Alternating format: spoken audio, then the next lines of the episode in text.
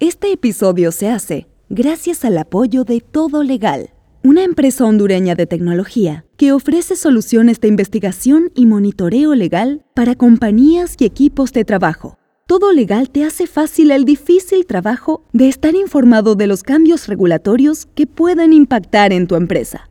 Ingresa a todolegal.app y prueba sus soluciones. ¿Cómo puedo yo pintarte una oportunidad de mercado a la inversionista en base a el crecimiento y en base a la, la experiencia que yo voy a poder tener para llevar esta solución? Que si bien es cierto, funciona en Honduras, pero lo voy a llevar a Nigeria, ¿verdad?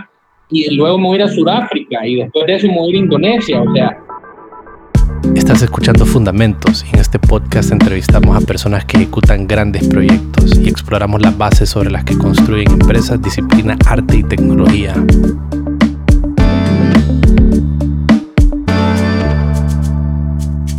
Hey, ¿sabías que en la red de medios modernos tenemos tres diferentes podcasts? Y si te gusta este, seguramente te gustarán Fundamentos, Ley Abierta y Status Quo.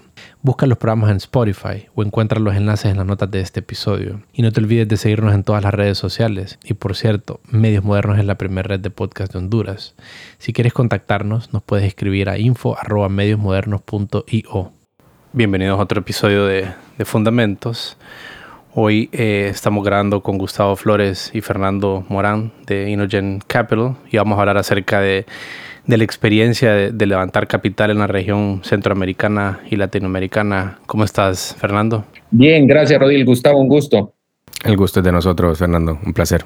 Fernando, ¿cómo te involucraste vos con tema de, de inversiones de riesgo? Sí, fíjate que realmente eh, la historia es un poco larga, pero resumiéndolo, eh, a mí siempre me apasionó desde que estuve en la universidad el tema emprendimiento. Tuve la dicha de, de aprender de uno de mis mentores slash profesores que había inventado eh, lo que es el Weather App, donde, que, que, después se lo vendieron al Weather Channel, que usualmente todos lo ocupamos en el iPhone. Eh, y la idea de poder conceptualizar una idea en la cabeza y transmitirla pues a, que agarrara forma a través de un modelo de negocio me, me fue encantando cada vez un poco más. Eh, entonces, desde la universidad empecé a trabajar con emprendedores muy cercanos. Eh, estuve apoyando a un emprendedor en mis últimos años de la universidad a lanzar su producto a mercado y estando afuera en Estados Unidos me di cuenta que el ecosistema de emprendimiento era muy robusto y por ende era una economía que florecía mucho en, en base a la innovación. Entonces se me, se me prendió un foquito de, de por qué no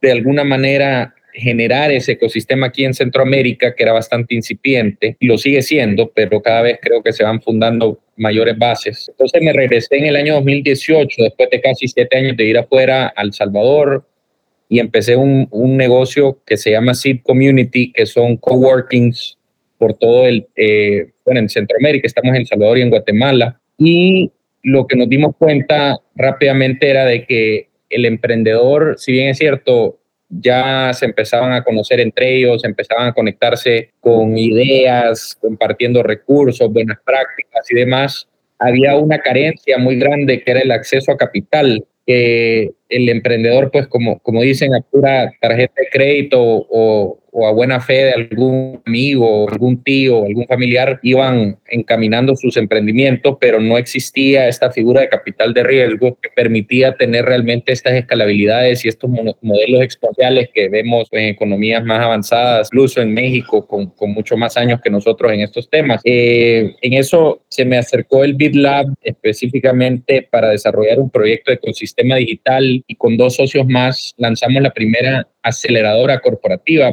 que trataba de unir toda la necesidad del corporativo de desarrollarse digitalmente, de cambiar un poco el, el tema de su status quo o sus modelos de negocios y cómo los vinculábamos con estos emprendedores. Y la verdad que logramos desarrollar un programa muy bonito en donde los emprendedores empezaron a conectar con los corporativos aquí en El Salvador, pero siempre este elemento de capital de riesgo era un, un tema que, que, seguía siempre reluciendo, que no había pues... Eh, mucho acceso a este tipo de capital, que el emprendedor siempre crecía, pero de apuchito, como dicen.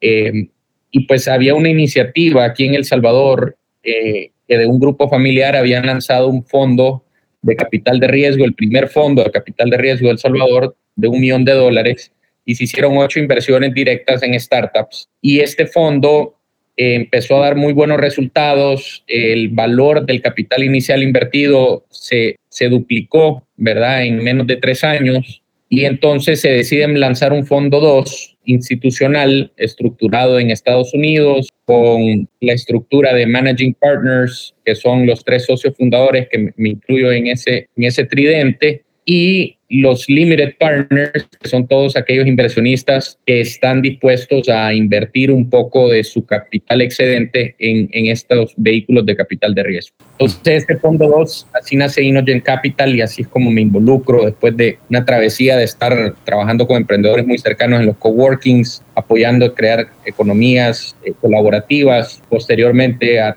trabajar con el, el BitLab a generar la primera aceleradora corporativa de El Salvador y pues posterior a eso eh, con el fondo de, de. Buenísimo. Y ya vamos a hablar un poquito más de Inogen Capital. Y, pero me gustaría saber eh, cuál es tu perspectiva de más o menos cómo, eh, cómo se ha ido desarrollando esto de, lo, esto de los fondos de inversión en la región, particularmente en Centroamérica y tal vez si tenés conocimiento de Latinoamérica, eh, en qué momento fueron como tal vez los primeros, los primeros fondos y qué ha estado sucediendo alrededor de esto. Fíjate que muy buena pregunta. Realmente los fondos de capital de riesgo tendrán como institución Venture Capital más de tal vez 40 años de existir en Estados Unidos. Eh, luego fue Asia, eh, liderado por China, primordialmente el, crecimiento que se vino dando cuando China abre su, su, mercado al resto del mundo. Y Latinoamérica, te diría que eh, liderado por México, tendrá unos 10 años de existir el, el Venture Capital. el origen del Venture Capital en México fue una iniciativa pública-privada que lanzaron estos fondos de, gobierno y privados que permitían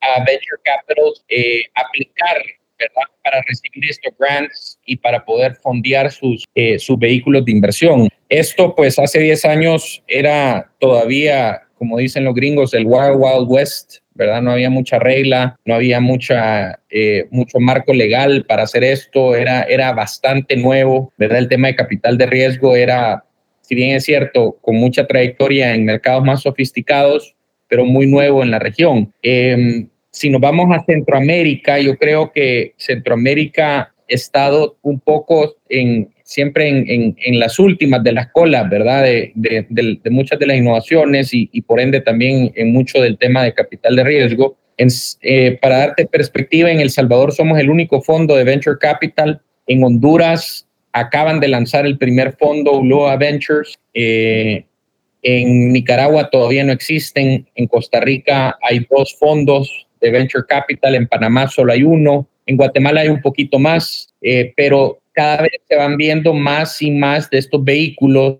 eh, porque obviamente la oportunidad de invertir en tecnología cada vez se vuelve mucho más atractiva y como digo yo, a nadie le gusta ver la película pasar y que solo veamos estos casos de éxito salir de nuestras regiones y no haber tenido la oportunidad de invertir en ellas. Entonces, creo que antes lo que veías era más, eh, llamémoslo, redes de ángeles inversionistas, que eran muy pocos, un par de inversionistas que tal vez de su propio bolsillo fondeaban dos que tres emprendimientos al año. Eso ha agarrado más fuerza porque, pues claro, hubieron algunos que tuvieron mucha suerte eh, en escoger, como dicen, al caballo ganador y, tuvieron retornos exponenciales, en muchas veces hasta 50 veces el valor de su capital inicial. Eh, y A, pues lo, lo, que te ofrece un fondo es la diversificación de un portafolio y el manejo de estas inversiones eh, teniendo pues una sofisticación bastante más avanzada que, que, hacer, como decimos, puchitos de dinero e invertir en, en dos que tres oportunidades. Nosotros Vemos más de 600 oportunidades el año pasado, de las cuales invertimos en 10. O sea, tenemos un pipeline muy saludable, ¿verdad? Y cada vez más, eh, te diría que hace 3, 5 años eh, se ha visto un incremento de startups cada vez más acelerado en la región, obviamente liderado por muchos casos de éxito que se han venido dando también y eso genera un efecto replicador en la economía, porque dicen, si, si fulanito lo hizo, pues yo también lo puedo hacer. Se genera más eh, esa, esa inspiración de los colegas emprendedores y pues creo que es lógico que más eh, empresarios o, personas que están queriendo de alguna manera revolucionar una industria eh, se, se, enfoquen en emprender como, como un camino adicional, ¿verdad?, a lo tradicional. Sí, sabemos que pues en Estados Unidos se, se, habla mucho de, de una cultura de, de abundancia, ¿verdad? Y todo eso como empresas y eh, trascienden en, los medios de comunicación y hacen muy atractivo invertir, pero en nuestra región y particularmente en Centroamérica es un poco diferente. Entonces me gustaría tu opinión sobre eso, desde la perspectiva de un inversionista, o sea, vos tanto como manejar las expectativas de los partners o de los, del resto de los partners de los fondos institucionales, eh, ¿qué diferencias hay a la hora de invertir en la región centroamericana, latinoamericana versus lo que es Estados Unidos? Mira, eh, yo creo que Latinoamérica como como, te mencionaba al inicio, todavía está en, en pañales en muchos de estos temas, pero no nos equivoquemos, el capital de riesgo ha inundado la región en los últimos dos años. El año 2021 fue el año récord con más de 16 mil millones de dólares que se invirtieron en Latinoamérica en Venture Capital. Eso representaba aprox el 50% de, de toda la inversión eh, foránea, ¿verdad? El Foreign Direct Investment que hubo en, Latinoamérica, la gran mayoría fue para startups. El año pasado, 2022, hubieron también eh, alrededor de 14 mil, 13 mil millones de dólares que se invirtieron en Latinoamérica. Entonces, la región latinoamericana se ha despertado, se ha despertado y hay una gran oportunidad porque es un mercado que todavía tiene mucho que innovar, mucho que digitalizar y mucho que cambiar. Y todo esto pues se traslada a un océano de oportunidades que vale la pena recalcar, si bien es cierto, los Estados Unidos la delantera, pero la adopción digital va a llevar un ritmo mucho más acelerado que cualquier otra ola de innovación que hemos visto, llámese la, la ola de, de, de, lo industrial, ¿verdad? La ola de los textiles.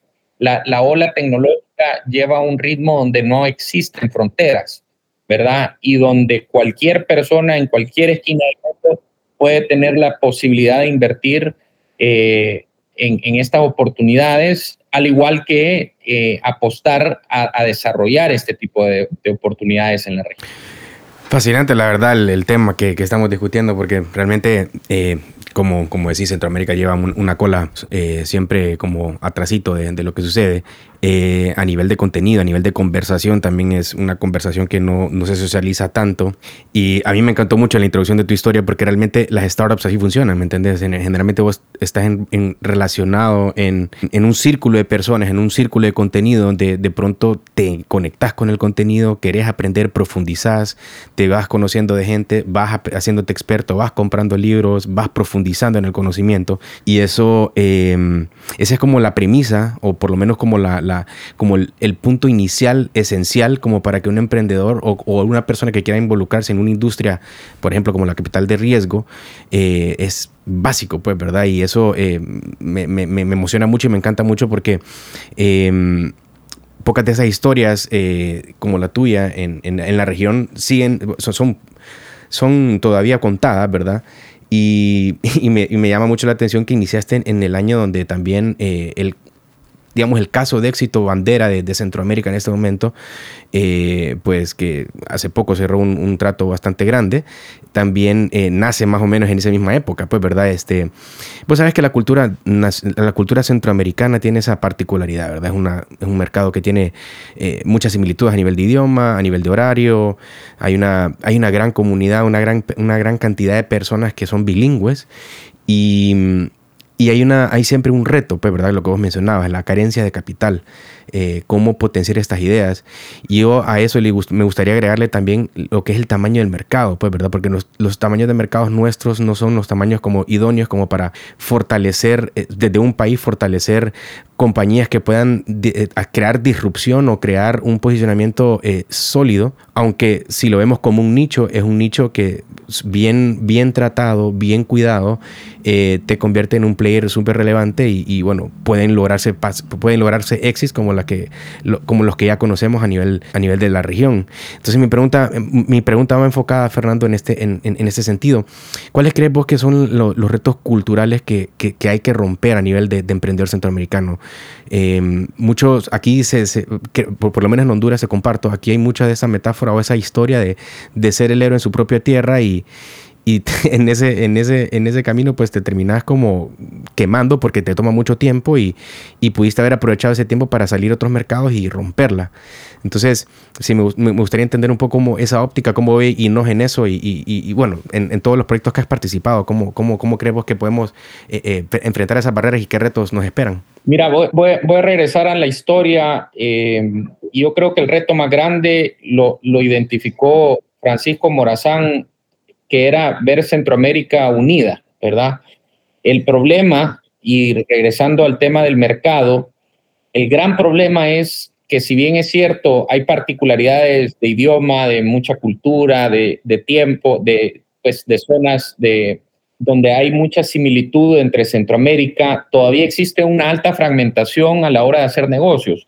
¿A qué me refiero? Todavía no compartimos la misma moneda, no compartimos las mismas leyes, no compartimos el mismo sistema contable, abrir operación en El Salvador y irme a Guatemala y después irme a Honduras es literalmente tres procesos separados que yo tengo que llevar con tres abogados, con tres contadores, eh, con tres distintos bancos.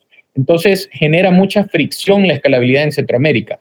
Si yo la uno a Centroamérica, yo me vuelvo del tamaño de un Colombia. Colombia es eh, tal vez la tercera economía más fuerte hoy por hoy en, Centro, en Latinoamérica, ¿verdad? Y ese es el reto más grande que tenemos nosotros los centroamericanos. Regresando a tu, a tu punto, Rodil, que sí, yo tal vez me enfoqué en crecer mi startup en Honduras y le hubiera dedicado ese mismo tiempo en México, me pudiera haber ido mejor, sin duda alguna. Pero si todos pensáramos así, entonces seguiremos dejando a Centroamérica desatendida con una necesidad muy palpable que es la digitalización y la sofisticación de muchos de nuestros procesos para volver la economía más eficiente. Entonces, lo que tenemos que trabajar, y esto ya es a un nivel más macro eh, político realmente, es tener la facilidad de poder conectar las economías y abrir negocios en Centroamérica con la facilidad que te lo permiten otras economías eh, más sofisticadas. Abrir una empresa en El Salvador es costoso, los impuestos son altos, es un tema que no es tan eficiente, ¿verdad? Y lo mismo recae en abrirlo en Honduras, en Guatemala. Entonces sumemos todo el proceso legal que hay que, solo, solo en el proceso legal para abrir varias subsidiarias en Centroamérica pues obviamente un dolor de cabeza cuando yo me puedo ir a México y con la misma regulación legal puedo literalmente abarcar un mercado de más de 100 millones de personas. Eh, entonces ahí es donde está realmente, creo yo, el, el, reto que debemos combatir y eso no lo vamos a hacer nosotros los emprendedores, sino que ya es, como te digo, a un nivel ya marco político en donde nos permita a Centroamérica vernos como una región, operar como una región y tener la ventaja de poder unificar estos mercados fragmentados, pequeños, que no te van a dar estabilidad, pero si los combinas como un Centroamérica unida, entonces ya se vuelve un mercado sumamente interesante, ¿verdad? Sí, sí, genial. La verdad que em, me, encantan los puntos que tocas porque, o sea, es, es cierto, o sea, conocemos muchos casos de, de, emprendedores locales, regionales, que desarrollan sus proyectos en otros mercados y tienen mucho éxito. Y mm, particularmente tengo la curiosidad, a nivel superficial, el caso de Hugo, pues, ¿verdad? Cómo, cómo lo crearon, cómo se apoyaron de, personas que tenían mucha experiencia en este tipo y cómo ellos sí mostraron como, el, como un formato, un ejemplo de cómo es que se puede crear una, una startup que puede valer más de 100 millones de dólares. ¿Vos crees que fue clave el hecho de que ellos también, al igual que tú, que te llenaste de mentores de mucho conocimiento a nivel de capital de riesgo, ¿Crees que eh, el apoyo que tuvieron a, través de, de Mico Silvento, este, de, estos estonianos que también eh, apoyaron el, proyecto, fue fundamental para, como, romper barreras y, marcar ese, ese hito remarkable en la región? Mira, no, quisiera hablar en posición de ellos porque no, estuve dentro de las operaciones, pero creería eh, que sí, ¿verdad? A la final es, bien triste y tú lo mencionaste, uno nunca es profeta en su tierra. Cuando ellos iniciaron, muy pocos capital privado de la región salvadoreña eh, decidió apoyarlos. Eh, la primer plata institucional, ¿verdad? Vino de, de, Estonia, vino de Panamá, vino de, de, otros países que le dieron ese espaldarazo de confianza y hasta las rondas posteriores, donde ya había cierto momentum, ya se había bajado mucho el riesgo de la operación, es que empiezan a entrar capitales fuertes salvadoreños a, apoyar a estos emprendedores, ¿verdad? pero eh, si ves un poco la trayección que tuvieron de capital raising, mucho del capital inicial provino de afuera y hasta después que ellos deciden empezar a levantar sus rondas posteriores a la, a la SID, empieza a entrar capital local, ¿verdad? Entonces, ojo, no, no, no quiero decir que en las primeras rondas no hubo capital local, porque sí lo hubo, pero la gran mayoría del capital local viene después que un internacional le da ese espaldarazo al modelo de negocio y que empieza a confiar también de que, como tú dices, en Centroamérica y el Caribe puede generarse oportunidades de, de, más de 100 mil dólares, ¿verdad? Que nunca los habíamos visto. Entonces, creo que sin duda alguna el éxito de cualquier emprendedor siempre es con quién te rodeas, quién te apoya, ¿verdad? Y quién te va a dar a ti esa posibilidad de abrir puertas que tal vez no están tan, tan, tan abiertas, ¿verdad? Porque a la final es el capital de riesgo no solo es capital, sino lo que llamamos smart money. Es cómo yo con mi inversión puedo dar a ti los recursos para que puedas salir adelante. De acuerdo, de acuerdo. No, fantástico. Y entrando en el tema de Inogen, eh, Fer, te quería consultar, digamos, ustedes que vos mencionaste el, el, pipeline que tienen, las oportunidades que han evaluado. Ustedes como fondo de capital de riesgo, ¿cuáles son los componentes esenciales que buscan en un equipo de trabajo, emprendedores, proyectos, mercado? ¿Qué, ¿Cuáles son los, como las esencias, como los puntos esenciales como para que ustedes se convenzan, se enamoren del, del proyecto y, por ahí pues echar a andar eh, capital de riesgo y, y, dar forma a estos proyectos, a estas ideas que, eh, pues, sí, a estas, a estas ideas, a estas, a estos proyectos que inician como ideas y que posteriormente se convierten en, empresas exitosas? Mira, eh, quizás dándote un poquito el panorama de cómo suele funcionar este, este, este mundo de capital.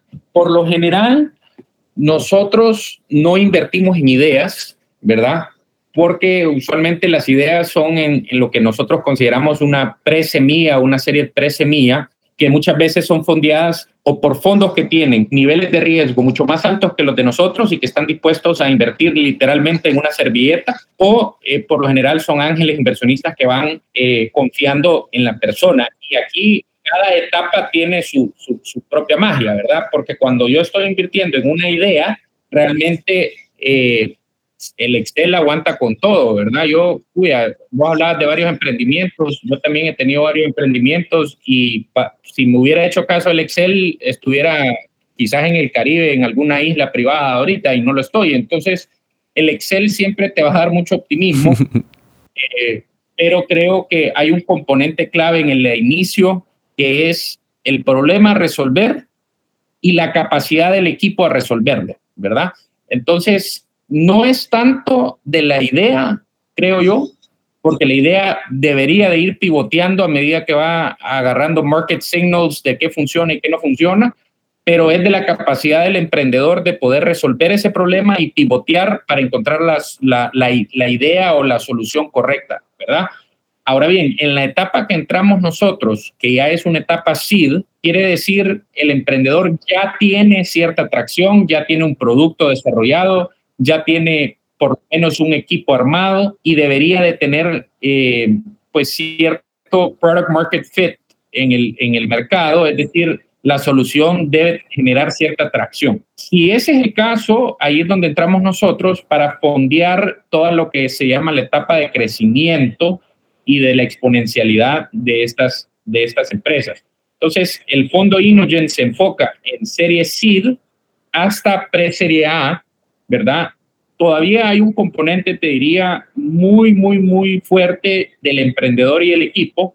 Hay un componente del tamaño del mercado, hay un componente del, del problema a resolver, qué tan palpable es ese problema y cuál es la lógica para poder resolverlo. La atracción obviamente tiene una importancia también a la hora de evaluarlo, pero en este caso sabemos que pueden haber todavía pivoteajes de, de soluciones en el camino y, y, es entender esa agilidad del emprendedor para poder cambiar, ¿verdad? De cambiar de rumbo, como eh, es, eso te diría que es lo más importante. El equipo para mí es lo elemental en estas etapas en las que nosotros invertimos.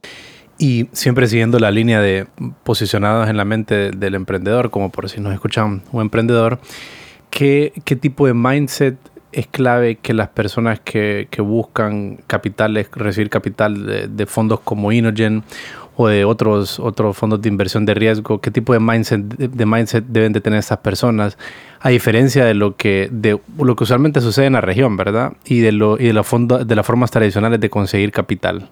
Mira, yo, yo te diría de que antes de entrar en un proceso de levantamiento de capital, yo me haría la pregunta si mi emprendimiento tiene las características para ser un venture-backed business, ¿verdad? Muchas veces los emprendimientos, y llamemos emprendimiento cualquier, cual, cualquier nuevo negocio en este caso, ¿verdad? Y hacer la distinción que hay una diferencia entre emprendimiento y emprendimiento dinámico. El emprendimiento dinámico es todo aquel que puede tener una alta escalabilidad, que puede llegar a replicarse en muchos mercados y que la solución se puede hacer copy-paste aquí en Honduras y en la China si lo permite, ¿verdad? Eh, en ese caso, te diría de que entonces sí busques acceso a capital de riesgo, pero si es un negocio que tú lo vas a ir creciendo poquito a poco, más tradicional, es, es como lo que nosotros llamamos un lifestyle business, que está muy bueno, la mayoría de los negocios en la región son lifestyle business, donde no hay necesariamente un evento de liquidez, sino más bien es pago de dividendos, algo que me genere a mí pues cierto, cierta utilidad al final del año, ¿verdad? Entonces, no meterte a este proceso. Creo que por ahí es de hacerte la pregunta, ¿verdad? De qué tipo de, de, de empresa realmente quieres ser.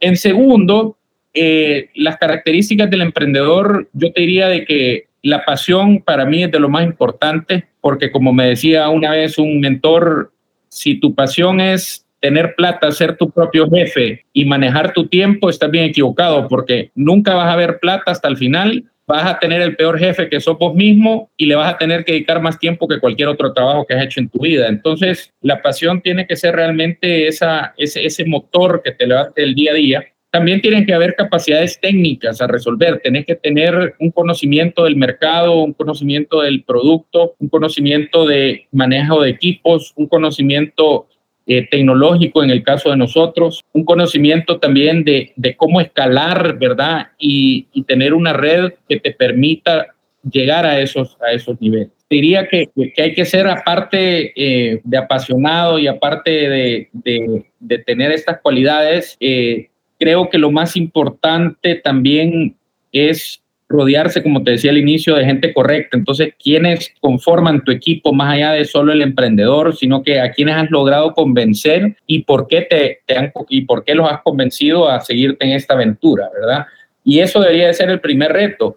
Es, es más bien eh, quiénes, quiénes se han sumado a tu barco, ¿verdad? Porque eso te va a dar mucha pauta a entender eh, a quiénes más puedes convencer a la hora de que esto se vuelva cada vez más grande y más grande y, se regionalice de cierta manera. Sí, y en cuanto al, al, tema, vos mencionaste ser, ser tu propio jefe, que creo que tal vez a algunas personas eso les llama la atención, pero a la hora ya de estar eh, financiado por capital institucional, eh, creo que ese tema es un poco diferente, ¿no? O sea, ya tenés que, ya tenés que explicarle a, a, un, a, una, a una junta o a, una, a un consejo de administración o a los inversionistas, tenés que explicarle de una manera detallada qué está pasando porque no están claro. logrando las metas. Entonces creo que ahí ese, ese mindset será que es crítico como saber que, que en realidad ya, ya tenés que rendir cuentas de una manera bien específica. Mira, te van a contar las costillas, ¿verdad? Yo creo que eh, eso, es, eso es, pero crucial en cualquier negocio. Uno tiene que dejar que los resultados hablen por sí mismos, Porque hay mucho vendedor o mucho emprendedor que es muy bueno en, en, vender humo y espejos, pero a la hora de contarle las costillas, tal vez los números no están ahí. Entonces, a las finales, cuando nosotros invertimos, hacemos lo que se llama el commercial due diligence. Entramos a entender tus números, quiénes son tus proveedores, quiénes son tus clientes, quiénes son los otros inversionistas, hablamos con, con otros fondos, te hacemos un legal due diligence, que es un siguiente paso a entender cómo está estructurada tu empresa, qué tipo de, contratos tenés, cómo se ven esos contratos, qué protecciones tenés, qué cláusulas tenés. Entonces, es un, es un research realmente exhaustivo que se genera porque al final es nuestro deber como fondo es escoger las mejores emprendedores posibles que vayan a rendirle las mejores cuentas posibles a nuestros inversionistas. Nosotros como fondo trabajamos para nuestros inversionistas, dándoles a ellos el mejor retorno posible, obviamente teniendo en mente que el centro pilar de todo este éxito se llama emprendedor.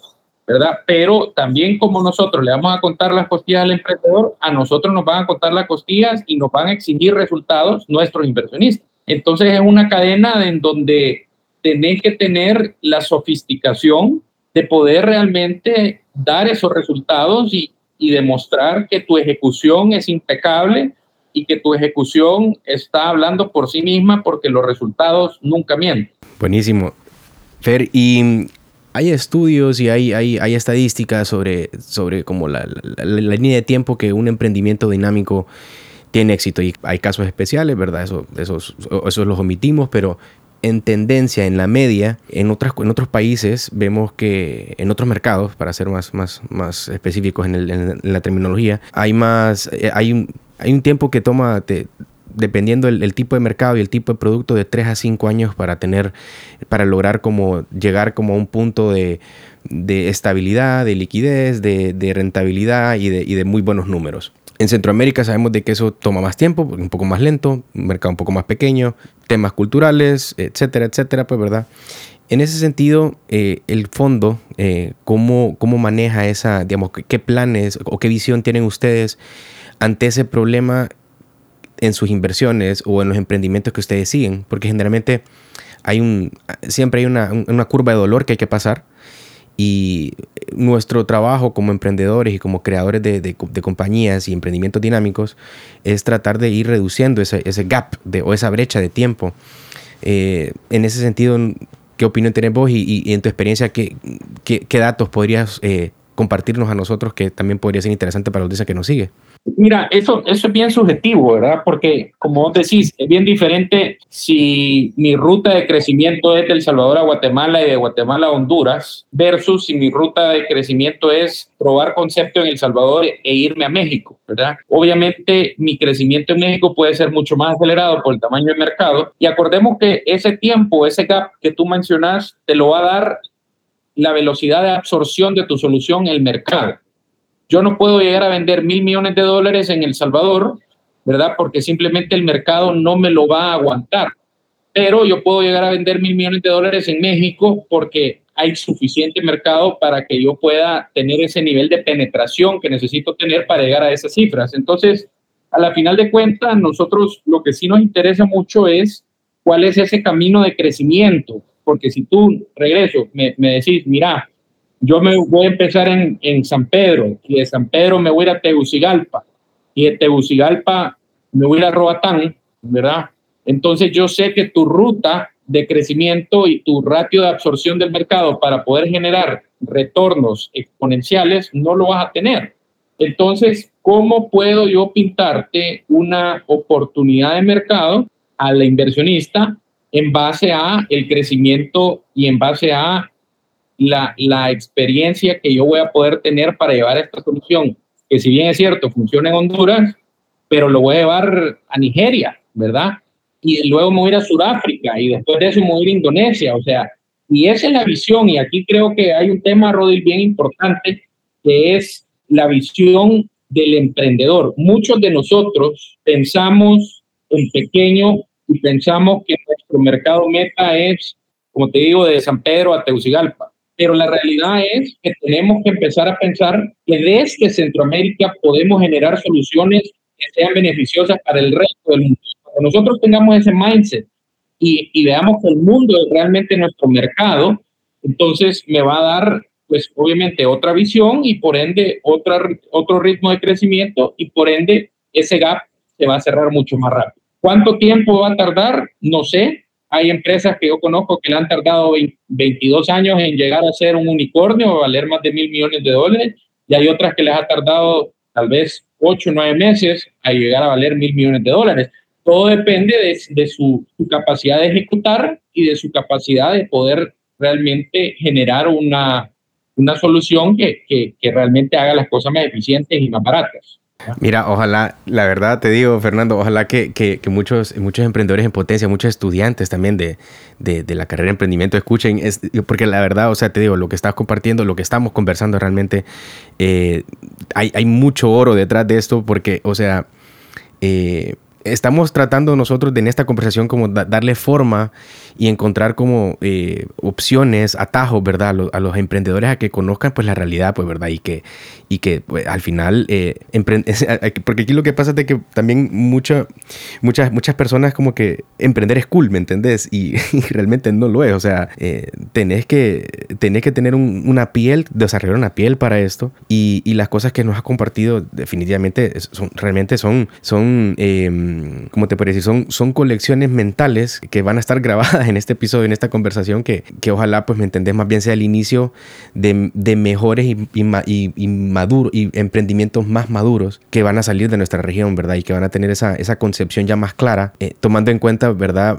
Que todo cambia, ¿verdad? Todo, estamos en, en una industria súper cambiante pero que eh, hay, hay, ciertas cosas que son como que como fijas, que se, que se mantienen ahí, pues, ¿verdad? El tema de, de rodearse de buena gente, el tema de tener como esa, tener la constancia de trabajar, tener la pasión suficiente para trabajar para que la misma suerte te, te, encuentre y no encontré vos a la suerte en medio de tu trabajo, muy importante, y, tener esa, esa, esa mentalidad abierta a, a, estirarte a otros horizontes que jamás nunca habías pensado que podía llegar, pues, ¿verdad? Entonces, eh, más que todo como comentario eso. Perdón que te interrumpa, solo se me viene siempre a la mente cuando yo empecé en este mundo de emprendimiento aquí en, en la región, veía mucha bisutería, por ejemplo en nuestra región se da mucha joyería, así artesanal, pero una cosa es tener una, llamémosla a gran escala, tener 3, 4, 5, 500 joyeros, por ejemplo, haciendo bisutería, vendiéndolo en puntos de venta en Centroamérica. Y otra cosa es generar una plataforma digital en donde yo conecte a todos los joyeros de la región centroamericana y vender esas joyas en Australia, en China, en Indonesia, en Estados Unidos, en Canadá. ¿Verdad?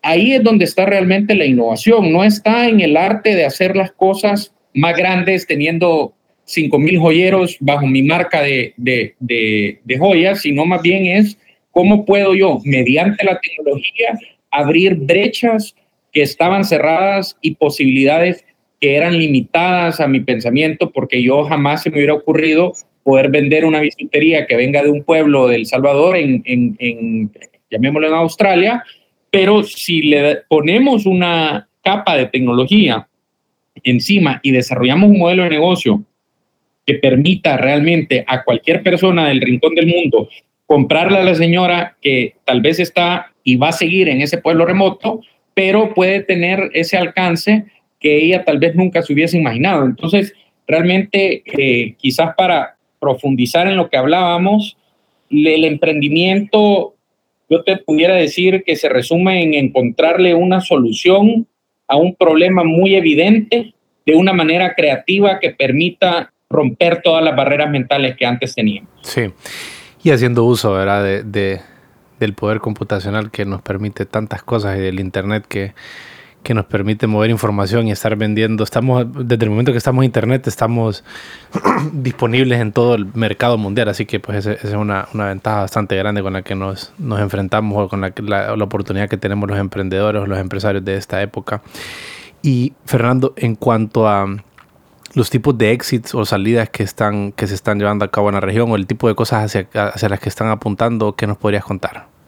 Mira, realmente hay, hay tres tipos de salidas como fondos. Eh, ahorita te hablo como fondo. Obviamente siempre está el sueño de ir a tocar la campana en Nueva York y salir en un initial public offering, ¿verdad? Y, y cotizar bolsa.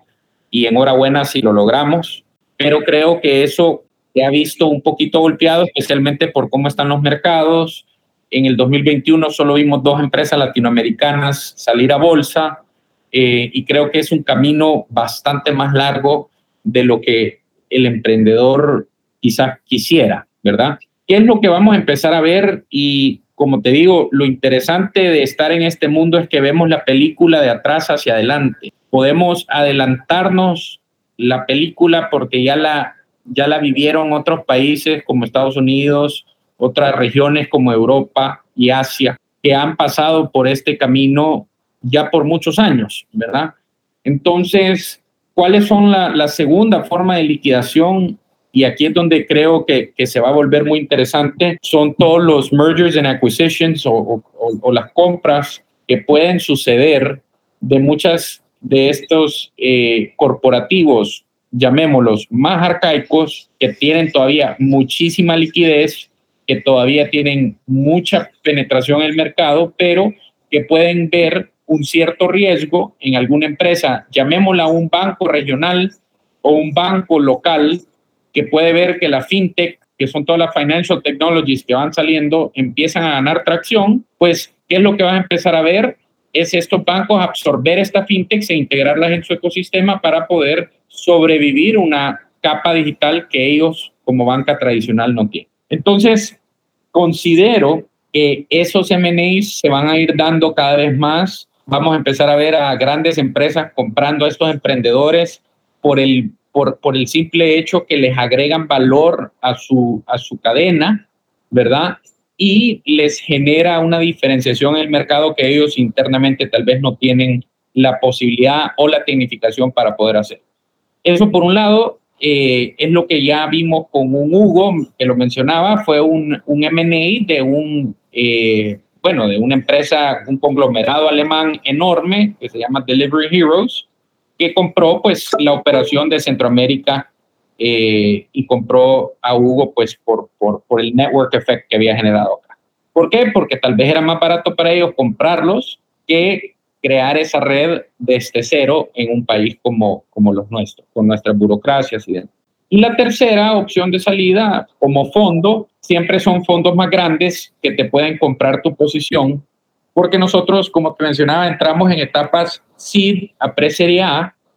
Puede ser que esta empresa levante una serie A muy sólida, una serie B muy sólida, y en una serie C, quizás algún otro fondo extranjero puede comprar tu posición. Obviamente te van a comprar a un descuento del, de la ronda, pero eh, nosotros tenemos empresas que tenemos 10 veces nuestra posición en valor sobre la empresa, pues que entramos en 13 millones y hoy vale 130 millones, para darte un ejemplo, pues si alguien te compra un 20, 30% de descuento de esa posición, pues enhorabuena, todavía hiciste muchísima plata, ¿verdad? Entonces, por ahí está eh, lo, que, lo que nosotros vemos como las tres avenidas de salida quizás enfocando las últimas dos como las más viables. Y en cuanto a, categorías de, de producto o eh, tipos de industrias en las que en las que miran ustedes que hay que hay buenas posibilidades para empresas de tecnología en la región, ¿qué describirías? Porque Estados Unidos tenemos pues como las redes sociales, etcétera. Eh, ¿Creen que eso puede funcionar aquí o, qué otras categorías le apuestan a ustedes? Mira, yo, yo, yo creo que eh, te diría que aquí en la región es mucho de tecnificación de procesos. O sea, el sistema logístico aquí es una basura. Cualquier startup que esté queriendo resolver esos temas logísticos usando tecnología y haciéndolo más eficiente va a tener éxito. Ciberseguridad, todavía hay un hueco enorme aquí en El Salvador, hackean los bancos revés y derecha. O sea, cada rato mandan una notificación del banco, no voy a mencionar el nombre, pero el banco, la data se ha filtrado. O ¿cómo van a creer, verdad? Entonces, creo que a medida vamos acelerando la digitalización, también vamos a ir acelerando todos los ciberataques y hay que tener en, en pie y en paralelo pues toda esa protección de datos, protección de ciberseguridad en todas sus vertientes. Creo que el tema de, de fintechs, creo que si se hace bien, puede transformar mucho de, la base de la pirámide no bancarizada, que la gran mayoría de nuestra gente. Tema de seguros, hay mucha oportunidad en temas de digitalizar seguros y darle acceso más baratos a, todos los, usuarios que hoy por hoy tal vez andan su carrito sin seguro, su moto, etcétera. Diría que el tema de educación, COVID alza muy interesante, cómo democratizar acceso a recursos educacionales mediante la tecnología, el tema de recursos humanos, cómo eficientizamos y agilizamos la contratación de nuestros empleados, hay temas de... Eh, sí podés pensar en nosotros, por darte un ejemplo, Rodil y Gustavo, no, no pensamos en, en startups que vengan a, o sea, que vengan a querer cambiar la forma que viajamos hacia la luna, o sea, no es nuestro enfoque. Todavía estamos mucho más básicos y, y son más primordiales nuestras necesidades en la región en la cual la tecnología puede tener un gran beneficio si se hace bien y ahí es donde nosotros vemos estas oportunidades que pueden tener efectos multiplicadores grandísimos eh, y que pueden realmente ser exponenciales estas soluciones. Entonces, te diría de que en las industrias tradicionales, para resumirlo, que estén haciendo uso de tecnologías exponenciales con modelos de negocios exponenciales que van a permitir de alguna manera democratizar mucha de la forma que se hacen los negocios hoy por hoy en nuestra región centroamericana y latinoamericana. Curiosidad, una, una pregunta curiosa, Fernando. ¿Vos qué pensás sobre, sobre el tema de los podcasts, este tema del contenido alternativo, el tema de New Media? ¿Vos crees que también por ahí hay, hay, y esto más lo pregunto como, como digamos, hablando de emprendedor a emprendedor, como olfateando, ¿me entendés? Ideas y, intercambiando un poco de, de como de, puntos de vista. ¿Qué te parece a vos como toda esa, esta ola que ha ido creciendo en esta década? ¿Crees que, que van a haber también eh, algunas, algunas propuestas interesantes que van a salir de acá de la región y si lo ves de esa forma, ¿qué tipo de, temas crees vos que se pudiera liderar o se pudiera empoderar a, la, a, los, a los potenciales creadores de contenido, a los creadores de podcast que, que, también pues eh, generan conversación, ¿verdad? diferentes, con diferentes audiencias. Mira, me, parece genial porque creo que es siempre y cuando tengas una avenida diferente en transmitir tu pensamiento y generar buen contenido eh, a través de múltiples plataformas. En este caso, esto lo puedes compartir en YouTube, en Spotify, en Facebook, en Instagram, lo que sea. Creo que eso está democratizando el acceso a poder producir literalmente desde mi casa buen contenido eh, y, poder democratizar el acceso al mismo. Eh, ¿Cuál es el futuro de, de, llamémoslo, entertainment industry? No sé. Yo creo que la inteligencia artificial va a tener una ola masiva en, cómo se hacen hoy por hoy las cosas. La vez pasada, como dicen, fregando un poco ahí en el chat GTP, me, escribió un guion de una película de, acción. Entonces, ¿será que todos los generadores de contenido eventualmente van a tener que adaptarse a estas tecnologías emergentes para que su trabajo sea mucho más potente? Sí, sin duda. ¿Será que una película escrita por un AI va a ser igual de prometedora que escrita por Steven Spielberg?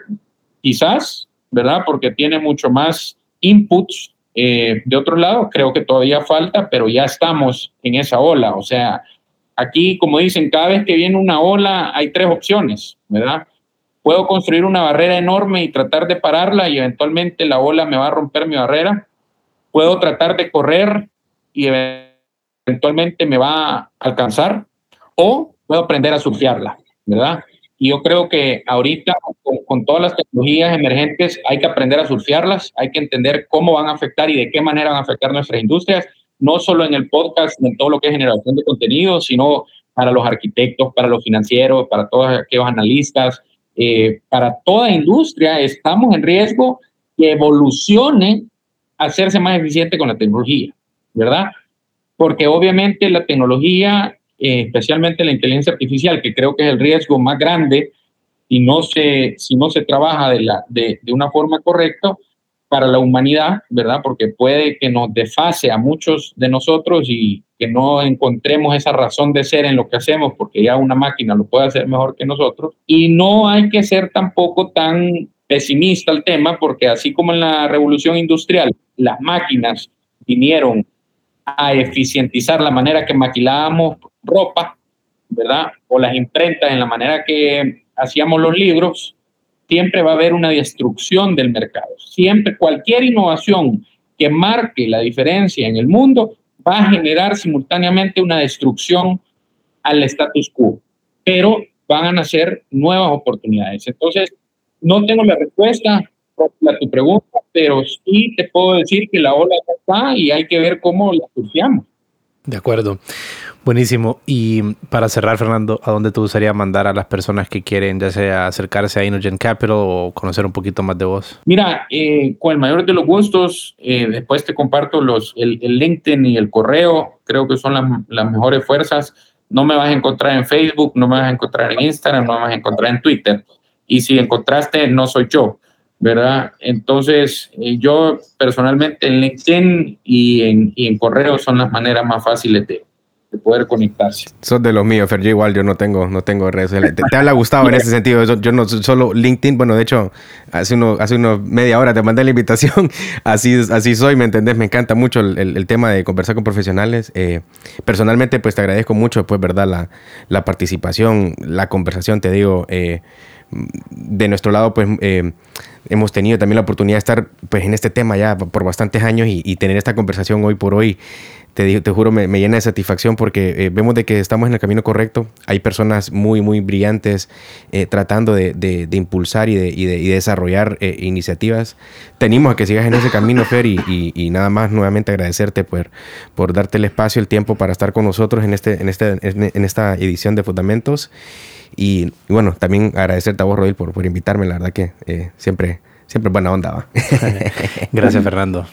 No, al contrario, muchas gracias a ustedes, a todos los que nos escuchan de Fundamentos por conectarse. Eh, Gustavo Rodil, el gusto y en lo que pueda seguir en estos espacios para mí me encantan. O sea que muchísimas gracias por la oportunidad y sigamos adelante. Yo creo que Centroamérica, si unimos fuerzas, siempre vamos a ser más fuertes que si cada quien jala por su lado. Así que a seguir incentivando en hacer todo este tipo de iniciativas, hagamos las cross borders, sigamos uniendo los esfuerzos centroamericanos y hay que seguirnos apoyando nosotros mismos porque como dije al inicio, si no lo hacemos nosotros, nadie más lo va a hacer. Así que enhorabuena, gracias por el espacio y súper emocionado de todo lo que nos espera y incentivar a los emprendedores a que sueñen en grande. Listo, nos vemos, gracias. Gracias, Fer. Gracias a ustedes. La edición, mezcla y música de este programa están a cargo de Víctor Humansor y Rodil Rivera.